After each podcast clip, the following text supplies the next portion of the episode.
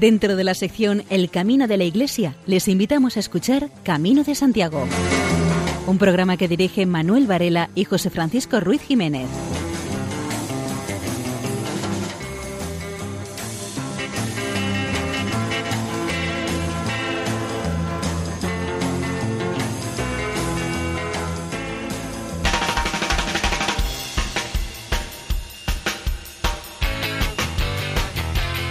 Queridos oyentes, les damos la bienvenida a un nuevo programa de Camino de Santiago en la sintonía amiga de Radio María. Les invitamos a que nos acompañen en nuestra peregrinación nocturna a través de las ondas y a lo largo de los próximos 55 minutos esperamos informarles, entretenerles e interactuar con ustedes.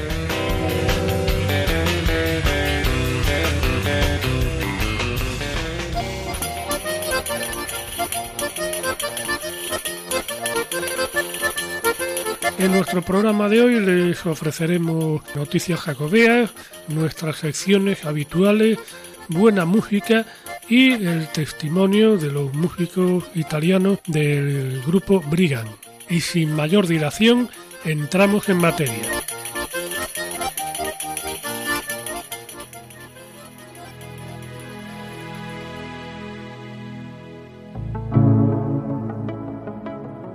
Gracias Señor por estos pies soporte de mi cuerpo, que me sirven de apoyo al caminar. Me conducen allí donde deseo. Pocas veces, Señor, caigo en la cuenta de lo maravilloso que es poder caminar, poderme desplazar de un sitio a otro.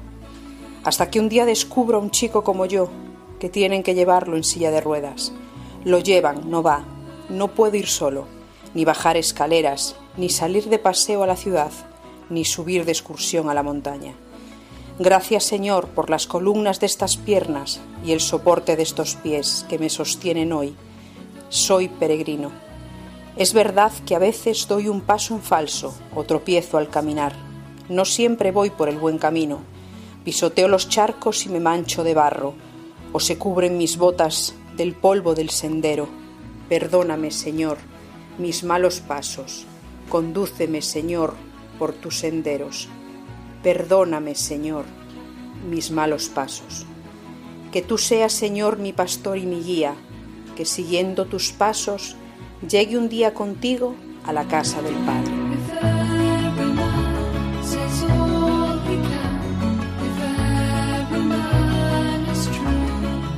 La tarde huele a amistad, a miradas, a sonrisas, a luz y abrazos. Es una tarde maravillosa. Estamos tocando el techo de la felicidad. Buscamos la caricia en la mirada, buscamos la sonrisa, buscamos en los ojos, la puerta del corazón y el beso de la luz que nace en el fondo del alma. Hoy hemos llegado al final de la etapa. Es tarde, una tarde que huele a amistad en medio de nosotros.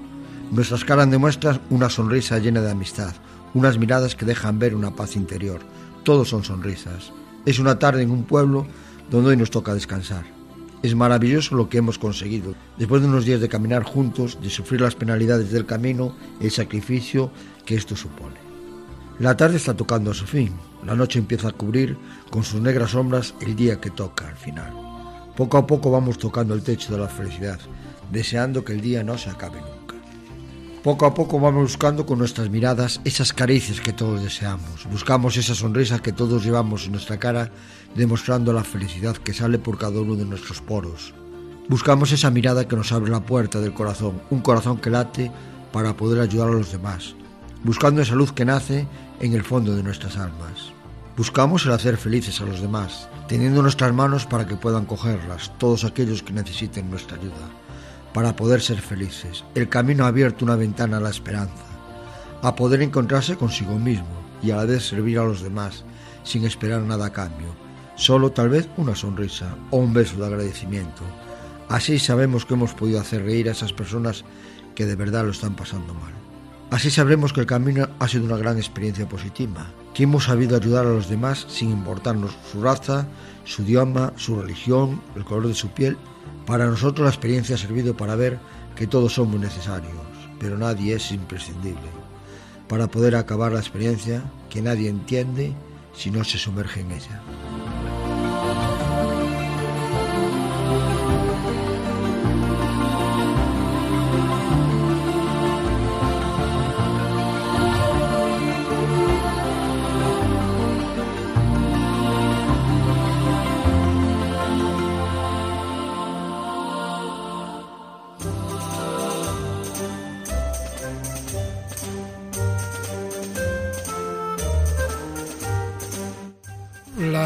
Trabajadora social de instituciones penitenciarias Yolanda Barriento Díez intervino en las jornadas jacobeas del Camino de Santiago celebradas recientemente en Valladolid.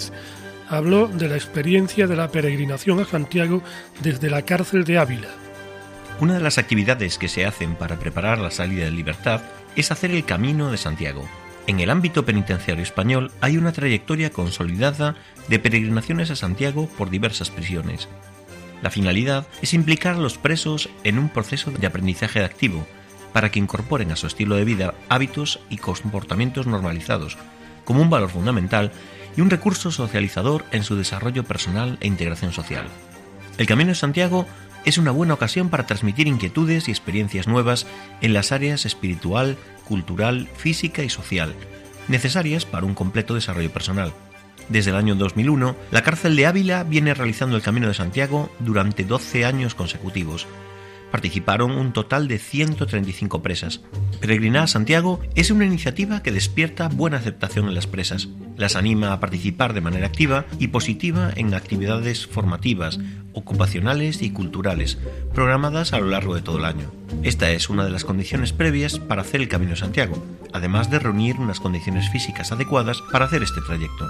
La preparación para cada participación en esta actividad empieza unos meses antes de salir al Camino de Santiago, tanto a nivel de entrenamiento físico, de difusión de aspectos culturales del recorrido, como de preparación para la convivencia entre ellas fuera del entorno penitenciario. Teniendo en cuenta la adquisición de hábitos sedentarios que se van generando durante el internamiento en prisión, se valora positivamente la capacidad de esfuerzo, adaptación y superación que las presas demuestran cada año en la realización de este recorrido, en un entorno que les permite desarrollar un estilo de vida activo, aprendiendo a valorar la gratificación del esfuerzo realizado en el logro de un objetivo común, la llegada a Santiago. La convivencia que se genera en los siete días de peregrinación es muy estrecha, de mayor intensidad que la que están habituadas en la cárcel, convirtiéndose el cansancio, el esfuerzo físico y los problemas cotidianos que van surgiendo cada jornada en elementos de unión, apoyo mutuo e intercambio de experiencias en el grupo, llegando a alcanzar un grado de cohesión en la consecución de los objetivos marcados. Durante los días que las internas realizan el recorrido del trayecto estipulado del Camino de Santiago, tienen la oportunidad de enfrentarse a otra diversa escala de sus propias necesidades, donde van apareciendo otras nuevas y elaborando una escala diferente de valores, más adaptada a la realidad que se van a encontrar a la salida en libertad. Es una oportunidad para aprender a valorar el sentido de solidaridad y voluntariado que muchas personas prestan a través de su servicio a la comunidad, hospitaleros, voluntarios. Su recuerdo y su ayuda siempre deja huella y sin ellos no es posible desarrollar esta experiencia. Todo esto contribuye a que el preso se haya sentido útil en el grupo, valore sus recursos personales, potenciales, se pregunte en qué puede ser útil a los demás y le despierte la motivación para contribuir con su trabajo en beneficio de la comunidad. Que los presos hagan el Camino de Santiago sirve como espacio de reflexión personal en una etapa vital que les conecta con estímulos y valores sociales positivos que pueden contribuir a organizar de nuevo sus vidas.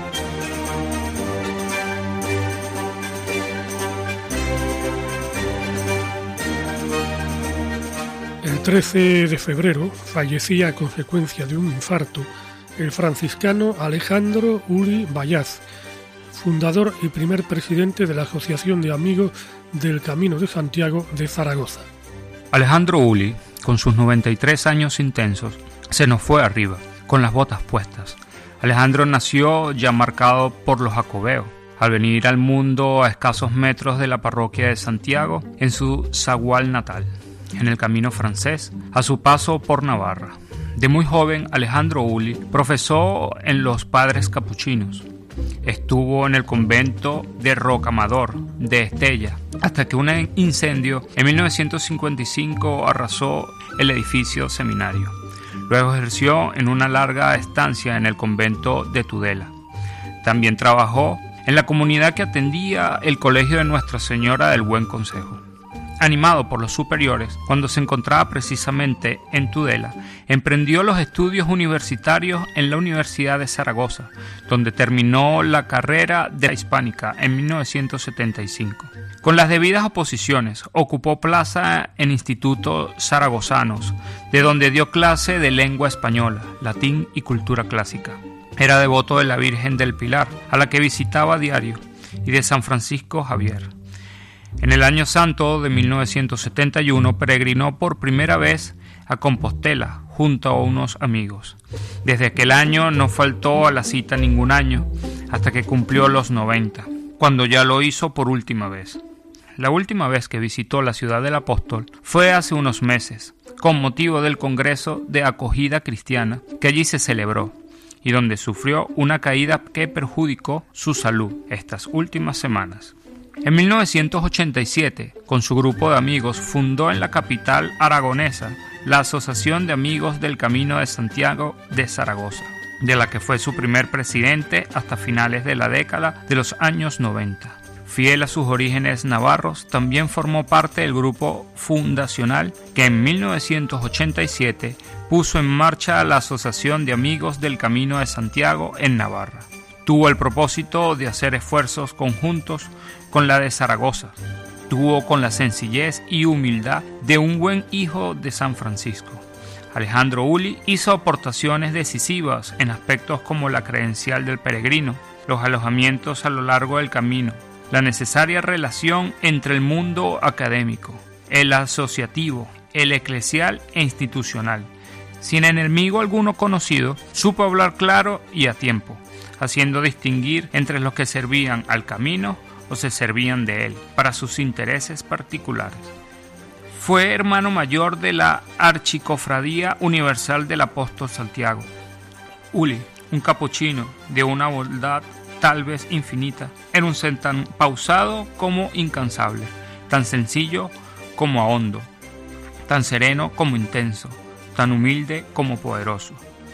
Dotado de una gran cultura humanística, narraba un montón de anécdotas con gracias de sus múltiples experiencias en el camino, realizado siempre con sus buenos amigos y de los que hizo a lo largo de casi medio siglo por la singladura peregrina, muchos de ellos deudores de un saber y de su corazón.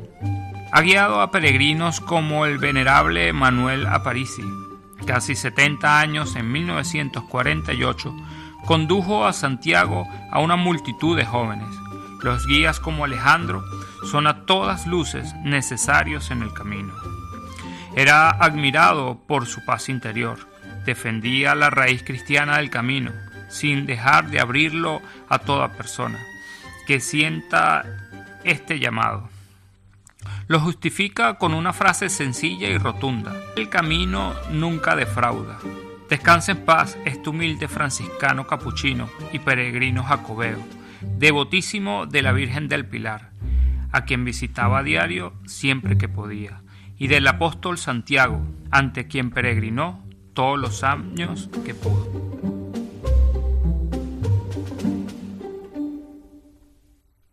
Además de retornar cada año al camino y de su importante faceta asociativa, el espíritu jacobeo que tenía Alejandro Uli también lo reflejó en sucesivos libros y estudios. Alejandro Uli es autor de ponencias y comunicaciones pronunciadas en diferentes congresos. Escribió muchos artículos publicados en revistas como Pregón, Estafeta Jacobea, El Mensajero, Compostela, Peregrino y, por supuesto, el boletín mensual de su asociación de Zaragoza. Su primer libro se tituló Erru Santiago. Lo publicó en el año 1976 y refleja aquella primera peregrinación, una de las primeras experiencias en español a través de esta ruta jacobea. La obra está basada pues en su viaje por el camino francés del año 71 y este libro, Erru Santiago, es ya parte de la historia contemporánea de la ruta jacobea. Hoy es un libro imprescindible para entender lo que fue aquel incipiente renacer. Alejandro Uli y sus compañeros salieron con tanta alegría de la capital maña que se hicieron 58 kilómetros de una sola tacada. Eran jóvenes fuertes y lo que los animaba era la figura del apóstol Santiago. Se perdieron más de una vez porque no había carteles ni las famosas flechas amarillas que tiempo después pintaría el sacerdote Elías Baliña kilómetro a kilómetro. Años después, en 1990, Alejandro Uli publicó ¿Te vienes a Santiago?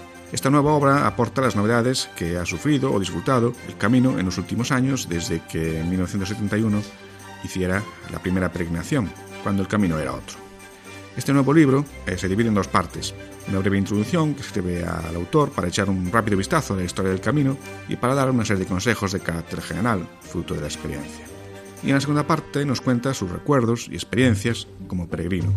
El libro tiene ese tono de sinceridad que se consigue solo con lo auténticamente vivido, sirviendo de anticipo de lo que puede encontrarse a lo largo del camino a quien vaya a iniciarlo y a quien ya haya hecho el camino le servirá para revivir y contrastar las propias experiencias. Ya del año 2004 es otro título que publicó Alejandro Uli y en el que escribe lo siguiente. Esta es la grandeza del Camino de Santiago, que no es un paréntesis en la vida de la persona, como pudiera serlo una marcha o un viaje cualquiera, sino que es una síntesis y una plasmación viva de la propia vida humana sobre la Tierra. Bueno, por último decir que Alejandro Uli escribió en colaboración con Jesús Garrido el libro titulado El Camino de Santiago por el Valle Medio del Ebro.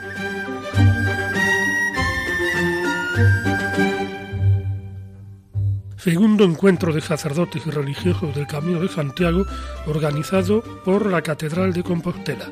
La reunión se desarrolló bajo el título La Iglesia en los Caminos y estuvo coordinada desde Acogida Cristiana en el Camino, con el objetivo de animar y mejorar la atención pastoral a los peregrinos, especialmente en los tiempos actuales. La primera intervención fue para la de Monseñor Julián Barrio.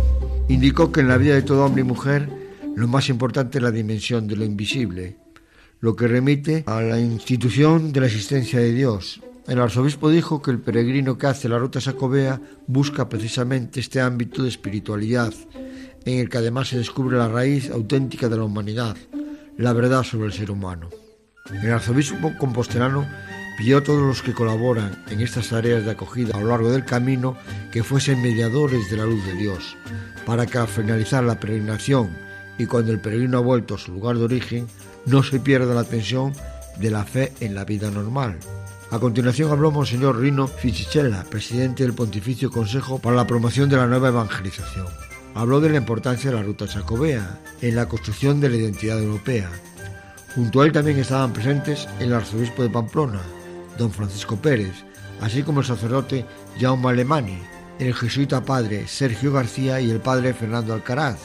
También intervino al inicio de la sección de trabajo el deán de la catedral, Segundo Pérez López, quien agradeció la asistencia de los presentes e hizo un repaso de las actividades llevadas a cabo desde acogida cristiana en el camino. El puerto asturiano de Lastres se integrará en el Camino de Santiago Marítimo. Los peregrinos llegarán próximamente a Lastres y lo harán por mar. Esta es la idea en la que trabaja el Ayuntamiento de Colunga, que planea adherir el puerto Yastrín a la ruta marítima del Camino de Santiago. Por el momento el equipo de gobierno local ha mantenido una serie de encuentros con un grupo de carácter europeo en el que están integrados territorios del arco atlántico, regiones españolas, portuguesas, francesas, británicas e irlandesas. Hasta la fecha, Lastres aparece en las cartas, pero no en los itinerarios de los navegantes.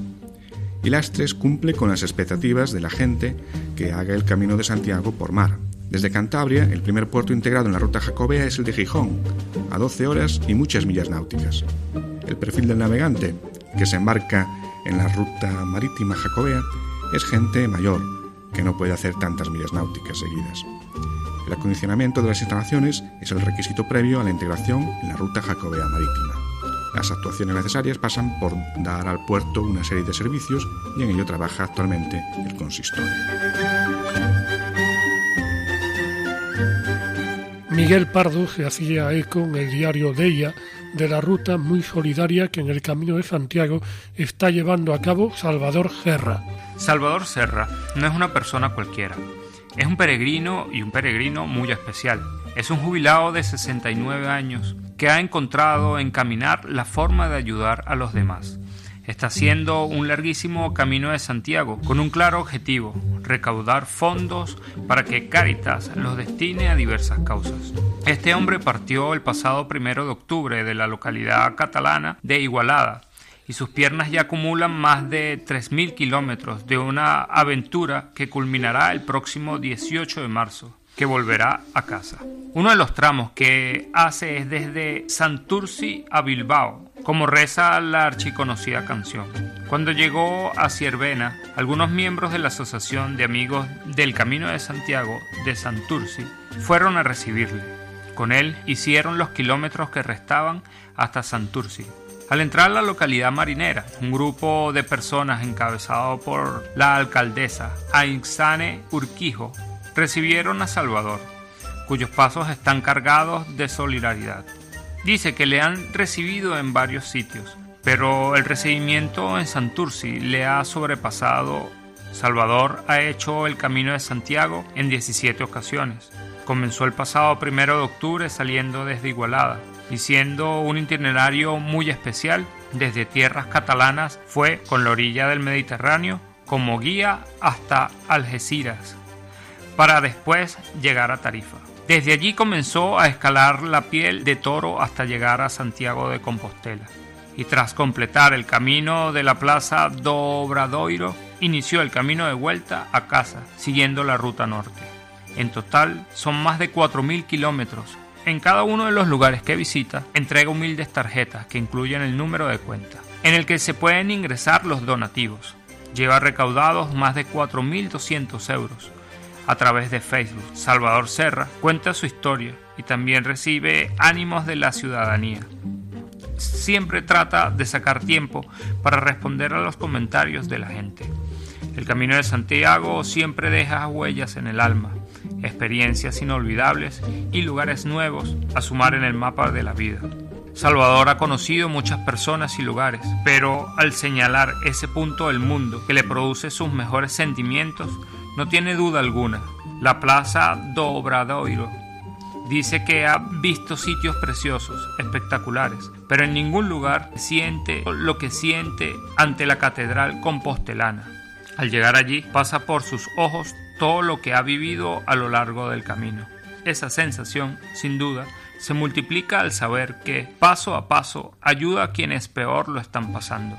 Eso es una fuerza extra que impulsa a Salvador a acabar esta aventura de 4.000 kilómetros.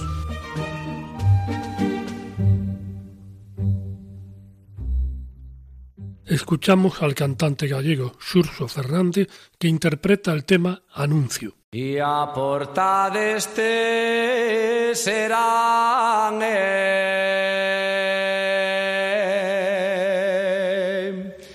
Cheira ruda que arrecende Non sei se é ruda, se é erva Se é o amor que me pretende. Ai la la la la Ai la la la Ai la la la la Ai la la.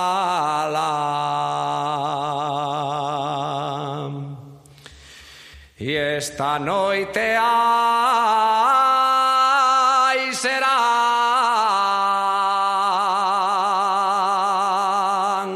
Non me deixan ir a ele Coitado do meu amore Quen a dir vellar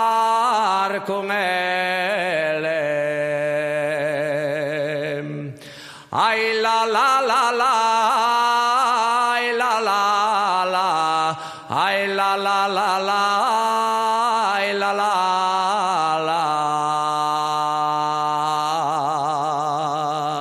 Rúa San Giacomo es un disco ideado y grabado entre Santiago de Compostela e Italia. Es una especie de peregrinación musical de la cual los Brigand han sido protagonistas, logrando encuadrar en una parte del repertorio historias y músicas que durante siglos los peregrinos a Santiago de Compostela han encontrado sobre su camino. Estamos con Francesco y con Gabriele, del grupo Brigand. Gabriele nos va a explicar el nombre, qué significa Brigand. Brigand se inspira a la dea celta del arte, que se llama Briga, y también para que se sabe la, de dónde somos, para la tradición de los brigantes que hay en Nápoles, pero no va a ser una proveniencia política, más simplemente para que fuera se sabe de dónde somos. Y ahora, el nombre de este último disco, Rua San Giacomo, también de dónde viene este nombre. Bueno, Rua San Giacomo porque el nuestro proyecto nació en Vía San Giacomo, que es una cosa que nosotros hemos visto muchos años después. Hay la visión del disco de un peregrino, que es como si hay un peregrino que del sur de Italia que va por el, que va por el camino hacia Santiago de Compostela y durante el camino encuentra y se funde con culturas y gente. Entonces es como un camino que parte de Vía San Giacomo, de nuestro, del nuestro pueblo, y llega en Santiago de Compostela. Y San Giacomo también sería Santiago en italiano. Hablando de tarantela, ¿es una muñeira italiana o la muñeira es una tarantela gallega? Bueno, esto todavía lo estamos, lo estamos probando a aprender. Bueno, Nápoles está en el medio del Mediterráneo y históricamente son pasados muchos españoles, han sido por ahí y han hecho cosas por ahí. Y como pero también y hay muchos inmigrantes de Italia que van por la España, entonces es que es muy difícil saber cuál nació antes, pero seguro que es la misma cosa, el mismo principio rítmico y también social de donde nace este tipo de danza, ¿no? Y es la misma cosa en Galicia que en el sur de Italia. Va a presentar el grupo, los músicos. Sí, estamos en cuatro músicos que somos Francesco Di Cristofaro, que toca gaita, gallega, también varios tipos de gaitas, flautas, voz, acordeón y mandolina. Y pues hay Ivan del Vecchio, que toca guitarra acústica, guitarra clásica tocada en estilo napolitano, mandolina y buzuki. Y hay Carmine Scialla, que toca bajo, guitarra battente, que es un instrumento típico del sur de Italia. Es un tipo de guitarra de origen barroca que hay tradicionalmente en el sur de Italia. Y pues uh, yo, que soy Gabriele Tinto, que toco percusiones del sur de Italia y percusiones ibéricas. Hay un instrumento muy peculiar que es la uña de cabra. ¿no? Sí. bueno, es un instrumento muy de campesino que hay en varias tradiciones. Simplemente es como efecto, nos gustaba el efecto que había y también el instrumento que era, porque como es algo de muy natural y rural también, pues es simplemente una celta de gusto y de concepto, ¿no? Y por último, como este programa se llama Camino de Santiago, ¿conocéis algo del Camino Norte por la costa cantábrica, ¿no? Cantabria, Asturias, es lo que más conocéis? Sí, hemos hecho en el 2014, hemos hecho una gira de conciertos empezando de Santander por el Cantabria y bajando por toda la costa atlántica hasta Portugal y parando en todos los, bueno, no en todos, pero en varios, muchos sitios de, donde hay el, donde para el Camino de Santiago. Y lo hemos hecho no a, no a pie, porque como llevamos muchos instrumentos, pero en bus. Entonces hemos habido el placer de ver muchas cosas. Y el disco empieza con el sonido de las vieiras, que sí. tiene mucho que ver con el Camino de Santiago. Claro. ¿Explicas lo que es una vieira? Sí, le hemos puesto en el principio también porque es un símbolo del Camino de Santiago y también porque es uno de los símbolos de la música tradicional gallega y también porque es una concha de mar, ¿no? Y que como nosotros somos un pueblo de mar, también hay el pueblo del Atlántico, ¿no? De aquí. Y entonces es uno de los instrumentos, de los símbolos más representativos para nosotros. Pues muchas gracias, Gabriel. Gracias, gracias. Francesco. Gracias, gracias.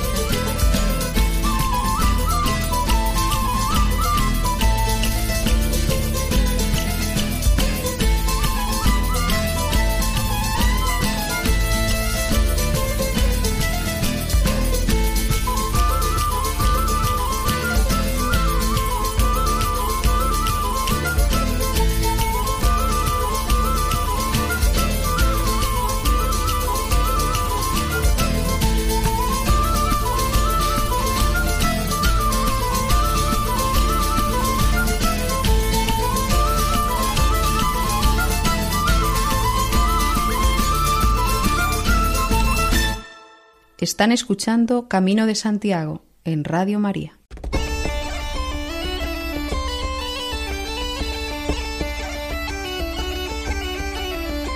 Escuchamos a Manuel Ventojino en su sección Peregrino de Actualidad.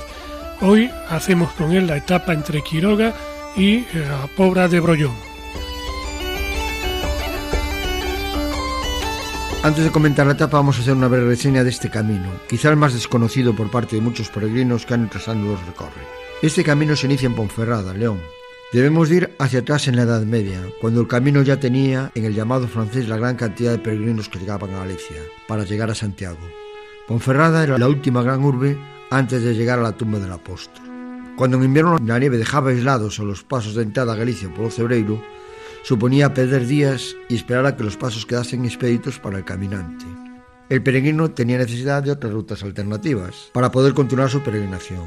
Es así como se toma como ruta alternativa una antigua vía romana secundaria, que se convierte en lo que es hoy el Camino de Invierno, de sus 210 kilómetros, que van de Ponferrada a Santiago.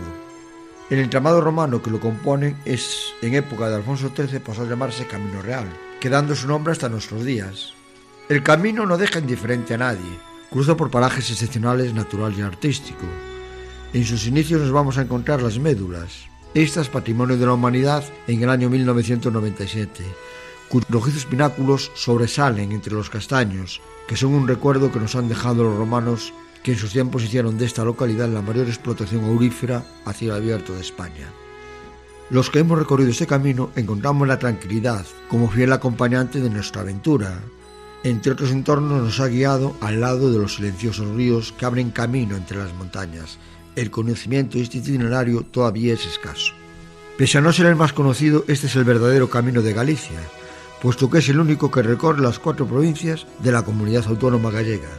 Empezamos la caminata este día en Quiroga y teníamos pensado recorrer hasta Puebla de Brollón. Una vez eh, llegamos al punto de salida, era un día terriblemente frío, con muchísima nieve a la salida de Lugo. Entonces había el problema de que igual no podíamos hacer la etapa y buscamos otra etapa alternativa, pero gracias a Dios no hizo falta, puesto que una vez llegados al Valle de Lemos ya había pasado la tormenta de nieve y pudimos hacer el camino perfectamente. Una vez que empezamos, eh, nos espera la primera dificultad del día, una pequeña pista asfaltada que picaba para arriba. Partimos desde una altitud de 203 metros sobre el nivel del mar, llegando en el final de esta costa a los 535 metros a la altura de la ermita de Nuestra Señora de los Remedios, Decir que esta es una costa que se lleva bastante bien, pues no tiene repechos fuertes. Desde aquí hay una bajada bastante extendida, pasando por el Carvario del Or a Casa da Fonte, pozos y trampillas. Seguimos bajando para encontrarnos con un puente romano que tenemos que cruzar para salvar el río Lor. Este está bien conservado y desde este empieza a subir el camino con un repecho bastante fuerte, pero se lleva bastante bien, puesto que este es bastante corto. Tenemos que alcanzar la cota de 450 metros. Empezamos a bajar ya hasta Puebla de Orión, fin de la etapa de hoy. Visto lo que nos habíamos encontrado por la mañana, el tiempo en la etapa nos respetó, sin que agua ni nieve, sí algo de frío, pero es normal, al estar en las postimerías de la Sierra del Caurel. Esta etapa del camino está bien señalizada. Es un camino solitario, donde nos encontramos en ningún sitio donde puede ser la credencial. Dentro del cabe el camino está bien conservado, salvo un tramo que tiene bastante barro debido al paso de maquinarias agrícolas pesadas que recurren por el camino. Una vez acabada la etapa, pues fuimos a comer a Salcedo, una comida de carnaval, puesto que estábamos ya a las puertas de este. Después nos encontramos ya por primera vez en una salida. Nos vino muy bien el encuentro con nosotros mismos, como con nuestros compañeros. Tuvimos una sobremesa muy distendida y al final, pues esperando ya que viniese la próxima etapa, que será de Pobla de Brollón a un poco más adelante de Monforte, pero eso ya queda para el próximo día.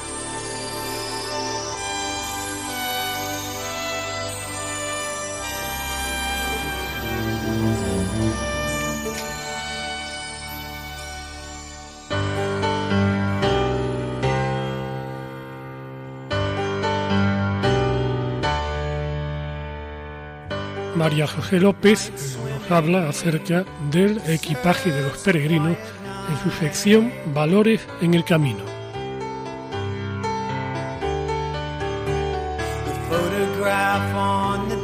La primera enseñanza del camino la recibes al hacer el equipaje. Un buen consejo para empezar son estas palabras de Jesús en el Evangelio de Mateo. No estéis agobiados por vuestra vida pensando que vais a comer, ni por vuestro cuerpo pensando con qué os vais a vestir. Buscad sobre todo el reino de Dios y su justicia, y todo esto se os dará por añadidura. Por tanto, no os agobiéis por el mañana, porque el mañana traerá su propio agobio. A cada día le basta su afán. Todo lo que se mete en la mochila hay que cargarlo día a día, paso a paso. Piensa bien cuáles son tus necesidades reales, lo que es esencial, y deja a un lado lo que pesa o estorba, que tantas energías te quitas sin que te estés dando cuenta. Es cierto que esto supone un gran ejercicio de desprendimiento. Desprenderse de lo que está tan pegado a uno es doloroso. Escuece tanto como cuando tiras de un esparadrapo. Además, genera sensaciones de inseguridad, de inquietud, incluso de vértigo, porque te preguntas si serás capaz de sobrevivir sin esas cosas que te tienen tan enganchado. Hay demasiadas cosas a las que estamos atados, pero que en realidad no las necesitamos. No tienen por qué ser cosas malas o negativas en sí mismas, pero cargamos con ellas desgastándonos por su peso y sin ser conscientes de ello, hasta que no podemos más. Al quitar estas cosas con las que ya nos hemos acostumbrado a vivir, podemos sentirnos como si estuviéramos caminando sobre un puente colgante que atraviesa un abismo, y fueran desapareciendo las cuerdas a las que nos agarramos para sentir seguridad mientras lo estamos cruzando. Sin embargo, el desprendimiento da ligereza. Solo deshaciéndote del lastre puedes empezar a elevarte y volar. Preparar el equipaje del camino es un ejercicio de desprendimiento, y su recompensa es dejar espacio para lo nuevo y sobre todo empezar a ser auténticamente libre.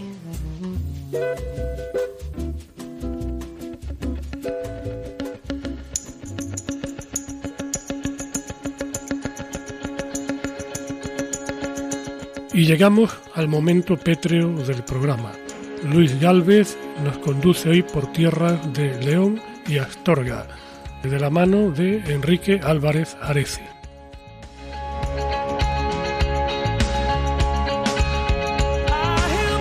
Continuando con el relato del libro de Enrique Álvarez Areces llamado De Pedra, llegamos a la ciudad de León, urbe de fundación romana, instalada a orillas del río Bernesga, que presenta un conjunto histórico monumental muy amplio, desde los restos de la muralla romana hasta la colegiata de San Isidoro, uno de los conjuntos arquitectónicos de estilo románico más destacados de España, o la Catedral de Santa María la Regla, principal monumento de la ciudad y uno de los grandes tesoros del gótico que nos seduce con la armonía y equilibrio de sus formas. En su patrimonio arquitectónico se reconoce el empleo de dos litologías predominantes, las calcretas miocenas, que presentan estado de deterioro muy avanzado en la mayoría de los casos, y la piedra de Boñar, calizas y dolomías cretácicas con amplia representación en toda la ciudad, tanto en obra histórica como en obra nueva. En muchos de sus edificios históricos se usan de forma puntual materiales de la zona cantábrica. La variedad litológica asociada a la zona cantábrica hace que por su proximidad estén representadas todas estas variedades litológicas, en mayor o menor medida, siendo una oportunidad excepcional para conocer el patrimonio pétreo a través de la observación de lienzos y muros. Cruzando el río Bernesga, se abandona la ciudad en dirección a Astorga. En este tramo, el Camino de Santiago cruza la cuenca del río Órbigo, después de salvar el río Tuerto y coronar el cerro hasta llegar a Astorga. Atrás quedan las localidades de la Virgen del Camino, San Miguel del Camino, Villadánganos del Páramo, San Martín del Camino y Puente Órbigo, entre otras. En Astorga destaca su patrimonio, por ejemplo, la Catedral de Santa María, en la que se emplea en su torre nueva la arenisca de color rojo procedente de los afloramientos cámbricos de la serie de los Cabos, a dos kilómetros al sur de la ciudad. Destaca también el conjunto amurallado, con una gran heterogeneidad de materiales, y la iglesia de San Francisco, entre otros. En este punto se alcanza el límite occidental de la cuenca del Duero, aflorando hacia el este los materiales paleozoicos asociados al dominio geológico del Navia Altosil, materiales fundamentalmente de origen metamórfico, pizarras y cuarcitas, que ya empiezan a tener su representación en el patrimonio arquitectónico local, a modo de mampuestos. Están ustedes en la sintonía de Radio María.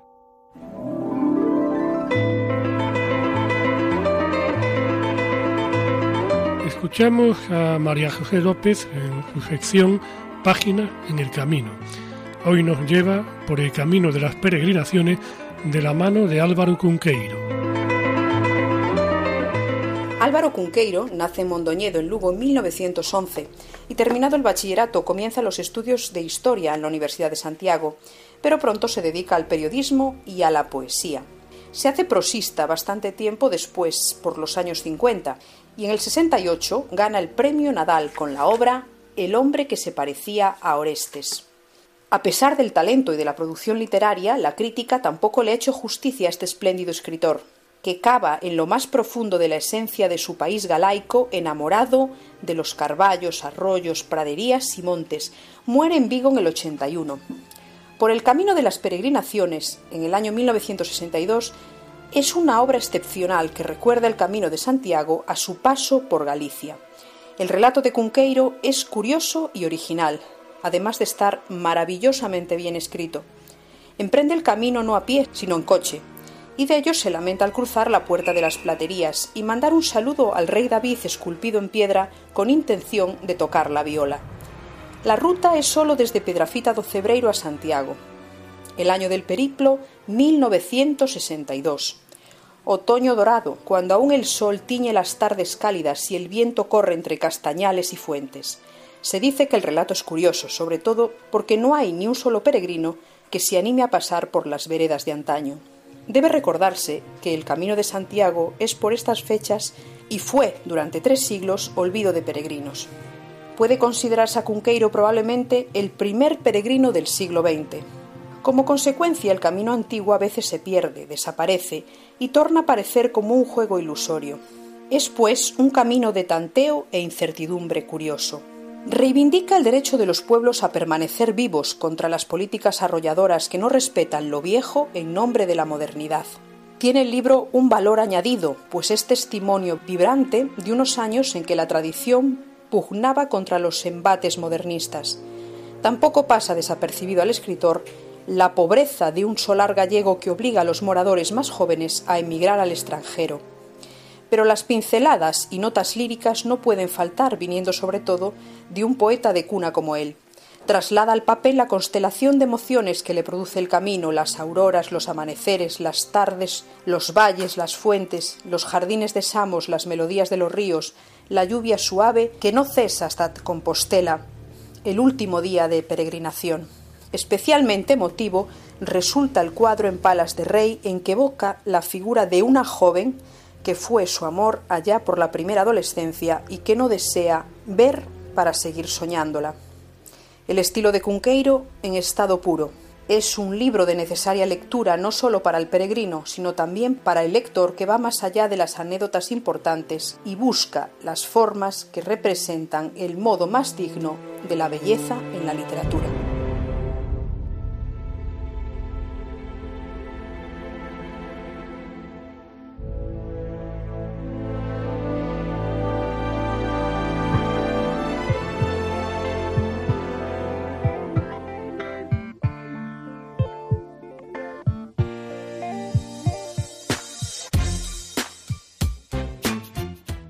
Manuel Ventofino nos habla sobre la preparación espiritual de los peregrinos en su sección Consejos para el Camino.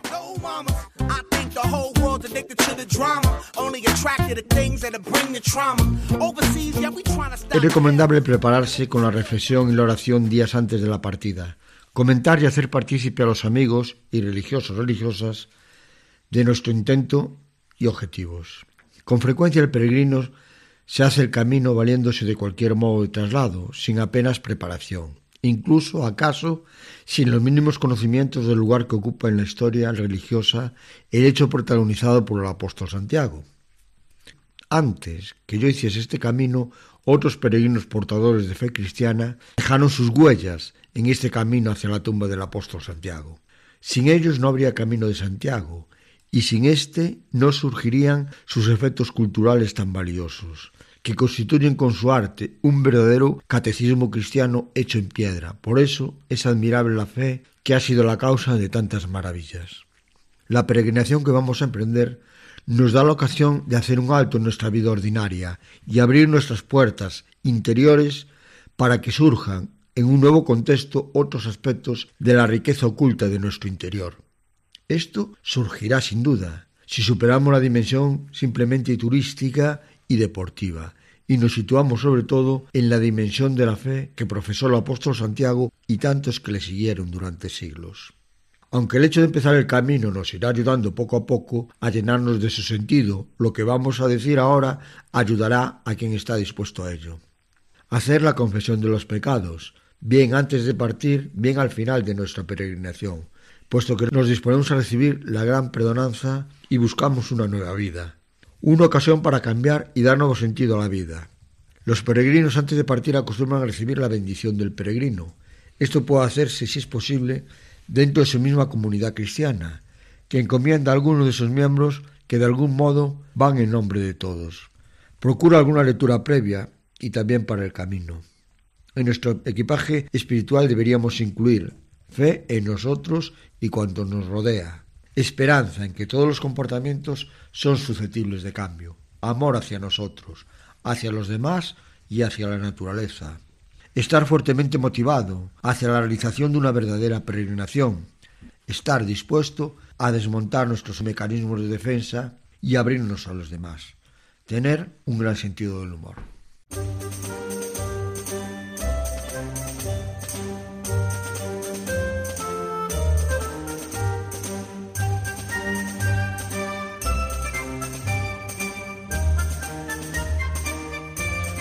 Volvemos a la sección de noticias. En territorio gallego continúa la sustitución de los hitos de piedra, algo que debería contribuir a clarificar aún más el trazado jacobeo. En Galicia se están cambiando los mojones del camino. Esta sustitución debería contribuir a solucionar los puntos que generaban dudas y alejar la picaresca, fundamentalmente asociada a intereses comerciales, que durante años hicieron proliferar señalizaciones no oficiales e incluso generaron disputas sonadas. De hecho, alguna polémica todavía subsiste, como la denunciada en el Pleno de CE, que advertía del riesgo de que la localidad, como Corcubión y en menor medida Fisterra, quedase puenteada en favor de los itinerarios directos entre Dumbría y Muxía.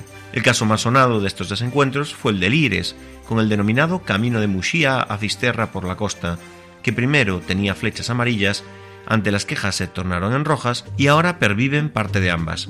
En este mismo tramo persiste algún punto de ciertas dudas, más que nada porque la ruta va en ambos sentidos, y eso siempre complica las cosas. Pero los mejores conocedores de la situación dicen que son menores y que lo el grueso de todas estas polémicas ya han pasado a mejor vida. El finisterrano Roberto Traba, que volvió a hacer el camino hasta Santiago hace un mes, dice que no es fácil perderse, aunque sí había advertido un detalle en la glorieta de Ferroatlántica de Dumbría, en los mojones antiguos ya cambiados, donde la estela de ambas conchas apuntaban hacia Muxía, no así las flechas indicadoras, por lo que lo atribuye a una casualidad. Todas estas polémicas son más bien cosas del pasado. En cuanto a los extravíos insignificantes en relación con el volumen de peregrinos, obedecen más a descuidos y a que hay peregrinos que se aventuran, incluso de noche, por senderos que les resultan atractivos aun a sabiendas de que están fuera de la ruta. El mojón que marca el kilómetro cero de la ruta junto al faro Fisterra sí se retiró y durante unos años no fue sustituido por el nuevo. Este hecho se convirtió en poco menos que una cuestión de Estado en Fisterra.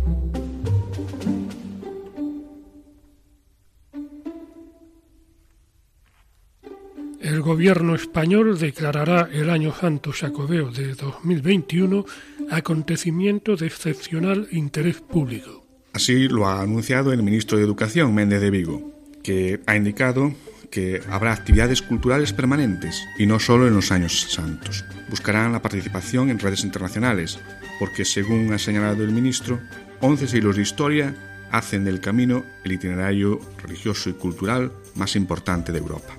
También está previsto poner en marcha programas formativos transversales para que haya una mayor sensibilización por conservar el patrimonio y se mejorarán infraestructuras con nuevas señales y aplicaciones digitales.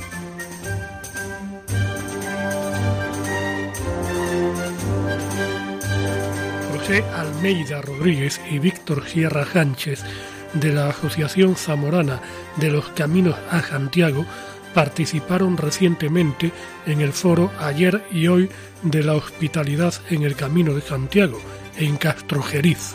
La primera conclusión es que se contrasta una falta de comprensión por parte de la Administración del significado de la acogida tradicional sacobea como valor espiritual, cultural y patrimonial. Se constató la opinión generalizada de la situación delicada en cuanto a su supervivencia, en la que se encuentra la acogida tradicional, y ello a pesar de su historia y del decidido impulso que recibió en los últimos años del pasado siglo, siempre de la mano de las instituciones religiosas y de amigos del camino, así como de particulares y párrocos. Por este motivo se ha creado la Asociación de Albergues de Acogida, que se presentó como un grupo de opinión y presión generador de una línea de defensa jurídica de la hospitalidad tradicional.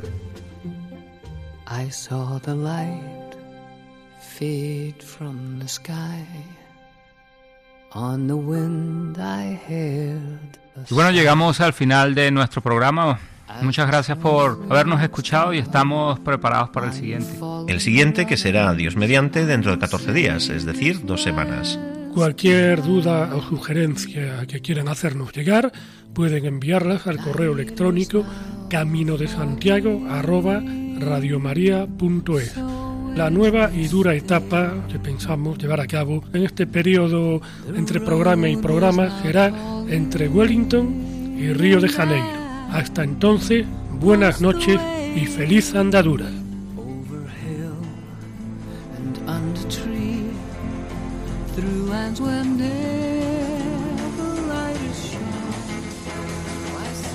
Han escuchado en Radio María Camino de Santiago, dirigido por Manuel Varela y José Francisco Ruiz Jiménez.